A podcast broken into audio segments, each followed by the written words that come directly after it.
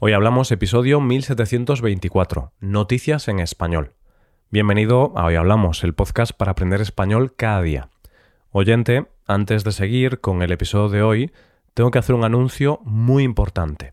Después de tantos años haciendo el podcast, creemos que ya es momento de hacer un cambio y pasar a la siguiente página de este proyecto. Por eso quiero anunciaros que hemos vendido el podcast a un fondo de inversión americano y a partir del 1 de enero del 2024 ya no seré presentador de este podcast, sino que a partir de ahora el profesor Rob presentará el podcast. Hoy está Rob con nosotros para hablar un poco sobre este tema. Hola Rob, ¿qué tal? Hola Roy, estoy muy bueno, gracias. Mm, Rob, se dice estoy muy bien. Si dices estoy muy bueno, parece que hablas de que eres atractivo como hot en inglés. Oh, estoy embarazado por mi error, Roy. No empiezo bien. Pero bueno, yo soy muy hot también. Por eso le voy a gustar a los oyentes. Podría decir que estoy más bueno que tú. Bueno, veo que ya vas aprendiendo, aunque ten en cuenta que no se dice estoy embarazado por mi error, se dice estoy avergonzado por mi error. Una mujer dice estoy embarazada cuando tiene un hijo. Ah, bueno, es un detalle sin importancia. Cállate ya, Roy. Este ya no es tu podcast. Ahora vamos a hacer las cosas a mi camino. A mi manera, ¿quieres decir? Que te calles ya. bueno, esto era una broma, evidentemente, porque hoy es el día 28 de diciembre y es el día oficial de las bromas en España. Es el Día de los Santos Inocentes. Así que tranquilos todos, no hemos vendido el podcast y yo seguiré siendo el locutor de este podcast. Rob creo que tiene que mejorar un poquito hasta poder presentar este podcast. Ahora ya en serio, vamos con el episodio de hoy. Hoy es jueves y vamos con las noticias. En primer lugar, conoceremos la relación del turismo con una red social. Seguiremos con la historia de una universitaria y terminaremos con un robo sorprendente. Hoy hablamos de noticias en español. Vamos a situarnos en una conversación normal entre un grupo de amigos que se van a ir de vacaciones juntos empiezan a ver los posibles destinos y uno de ellos dice uno lejano y poco conocido. A la pregunta de qué hay allí o cómo has dado con ese sitio, esa persona seguro que te dice que lo ha visto en las redes sociales. Y de destinos vacacionales y redes es de lo que vamos a hablar en la primera noticia de hoy. La noticia es sobre un estudio que dice que la red social TikTok puede provocar un incremento repentino de las visitas a un lugar determinado. Pasó este año con Albania, que de repente todo el mundo quiso ir a este país y tuvo una auténtica avalancha de visitantes. Esa avalancha vino dada por vídeos de influencers, no por otra cosa. Y no son datos que me esté inventando, sino que tenemos datos del Instituto de Estadística de Albania. Por ejemplo, en el mes de julio, este país vivió un incremento de turistas extranjeros de un 26% con respecto al año anterior, y en septiembre la cifra fue de un 45%, lo que supuso en total 1,1 millones, que es más de un tercio de la población local. ¿Por qué pasa esto con TikTok y no con otras redes sociales? Pues parece ser que hay varios factores como que TikTok impulsa aquellos contenidos que generan muchas interacciones de golpe. Esta red social tiene una gran capacidad de viralidad y también tiene un tipo de público más joven que el resto. Como dice una experta en marketing, uno de los factores clave de TikTok es la audiencia que maneja, que es más joven, los destinos que pueden ser catalogados como más económicos y de más fácil acceso para la población se adaptan más al público de esta red social. Dice otro experto, el algoritmo de TikTok es diferente y resulta más adecuado para difundir los vídeos entre mucha gente. Se consigue una viralidad más fuerte. TikTok genera olas de popularidad que no hay en Instagram. Los datos de los estudios dicen que el 35% de los usuarios de esta red social residentes en Estados Unidos viajaron a un destino diferente después de verlo en un vídeo de TikTok. Y la estadística sube si observamos los datos de los usuarios de edades entre 25 y 44 años, que sube a un 45%. Es decir, que aproximadamente casi la mitad de los usuarios de esta red social viajan según lo que les diga el algoritmo. Pero claro, todo esto tiene consecuencias, algunas positivas y otras negativas. Porque claro, si se hace viral un destino menos conocido y más barato, quizá ese destino no esté preparado para asumir una afluencia masiva de visitantes. Con lo cual puede llevar a una incapacidad para asumir, a nivel de infraestructuras, a esos visitantes. Como dice el periodista Pedro Bravo, existen unos servicios públicos preparados para atender a determinado número de población que de repente se ven saturados. Y por servicios públicos podemos entender desde el agua hasta la limpieza, la seguridad o la recogida de basuras. Esto sigue pasando incluso en sitios históricamente saturados, como en las Islas Baleares. Evidentemente, también tiene cosas buenas. Si un destino poco popular se satura, es cierto que puede haber algunos problemas con las infraestructuras, pero también eso significa que la economía de ese lugar se va a ver beneficiada con el turismo, y quizá esa popularidad repentina ponga en el mapa ese destino, y en el futuro siga recibiendo más turistas, y de esa forma pueda mejorar sus infraestructuras para acoger a más turistas y el lugar o incluso el país pueda desarrollar más su economía. Vamos con la segunda noticia de hoy. Cuando hacemos un esfuerzo, a todos nos gusta obtener una recompensa, que te digan lo rica que está la comida que acabas de preparar, conseguir una buena marca si corres una maratón, conseguir un aumento de sueldo en tu trabajo, recibir una buena valoración en Apple Podcast por el trabajo que haces en tu podcast. Bueno, este último ejemplo es más concreto y personal, pero la cuestión es que a todos nos gusta obtener una recompensa por el trabajo realizado, y cuando no obtenemos la recompensa, puede ser frustrante. Pues bien, hoy vamos a conocer a una persona que tardó un tiempo en obtener esa recompensa. Nuestra protagonista se llama María Salinas Sánchez y tiene 86 años.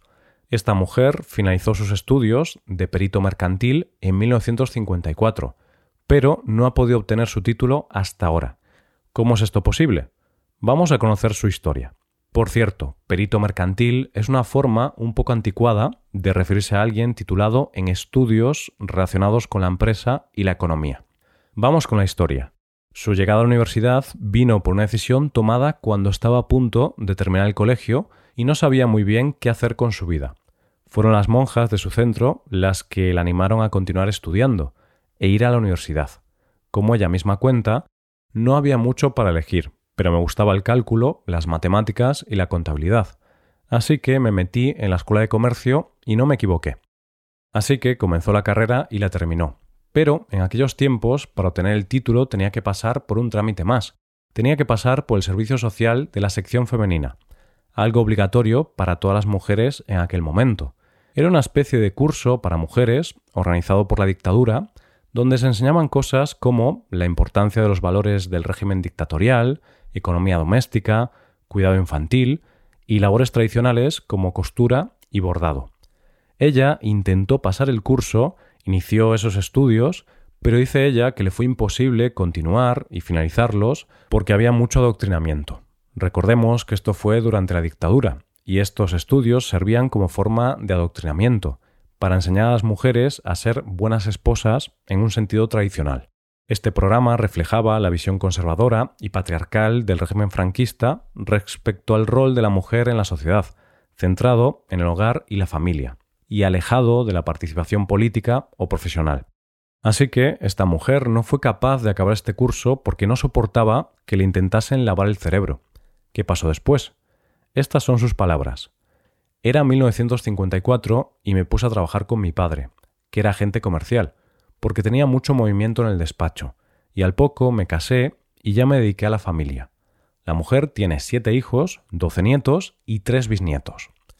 La cuestión de todo esto es que ella debería tener su título, porque completó los estudios universitarios, pero por no haber completado ese curso para mujeres, no tuvo derecho a obtener el título universitario. Así que su hija, junto a un profesor, realizaron los trámites necesarios para que le entregaran por fin a María el título que ella se había ganado. Han sido nueve meses de trámites donde primero había que encontrar su expediente para poder iniciar los trámites con el Ministerio de Educación. Finalmente, el esfuerzo de María ha tenido su recompensa y la Universidad Politécnica de Cartagena le ha hecho entrega del título que la acredita como perito mercantil. El esfuerzo de María necesitaba su recompensa, y aunque 69 años después, ya la tiene, y eso se llama justicia. Llegamos a la última noticia de hoy, a que jamás creerías que las palabras KitKat y robo pueden ir en la misma frase. Pues en la noticia de hoy tenemos un robo de un KitKat. Bueno, no de uno, sino de unos cuantos. El protagonista de esta noticia se llama Danny Tang y tiene una empresa dedicada a comercializar productos de alimentación japoneses en Estados Unidos, llamada Bokchu. Este hombre había hecho un pedido de 55.000 KitKats valorados en 250.000 dólares. Y ese pedido ha desaparecido, jamás llegó a su destino. ¿Cómo es posible ese precio por unas chocolatinas? Porque sale el KitKat a más de 4 dólares. Bueno, resulta que esos KitKats son unos que solo se venden en Japón, que son de sabores tan curiosos como melón, matcha latte o daifukumoki. Yo he de reconocer que no tenía ni idea de esto, pero parece ser que este tipo de sabores son muy codiciados y valorados por los fans de estas chocolatinas. ¿En qué momento se perdió este pedido? Pues el caso es que parece ser que ha sido un robo bastante estratégico y meditado. El paquete salió en perfectas condiciones de Japón, luego cruzó el Pacífico y llegó a un almacén de California. O sea, que a Estados Unidos sí que llegó.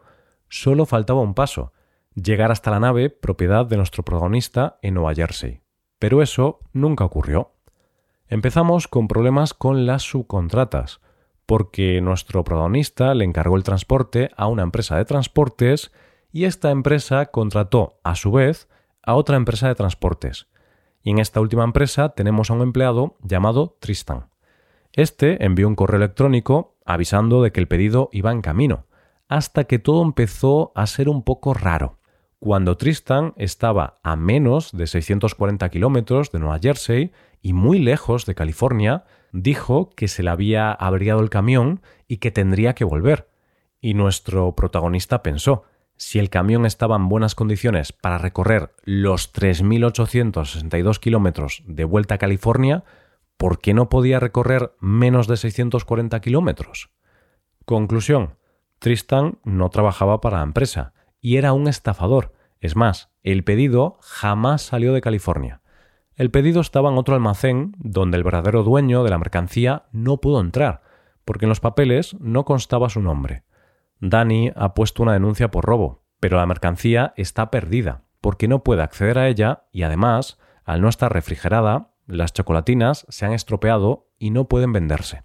Posiblemente se trate de uno de los robos más dulces del año, aunque seguro que no fue tan dulce para el dueño de los Kit Kats, que claramente no se ha podido tomar ningún descanso las últimas semanas. El pobre hombre no ha podido hacer honor al eslogan de la marca, Half a break, half a Kit Kat. Y esto es todo por hoy, ya llegamos al final del episodio.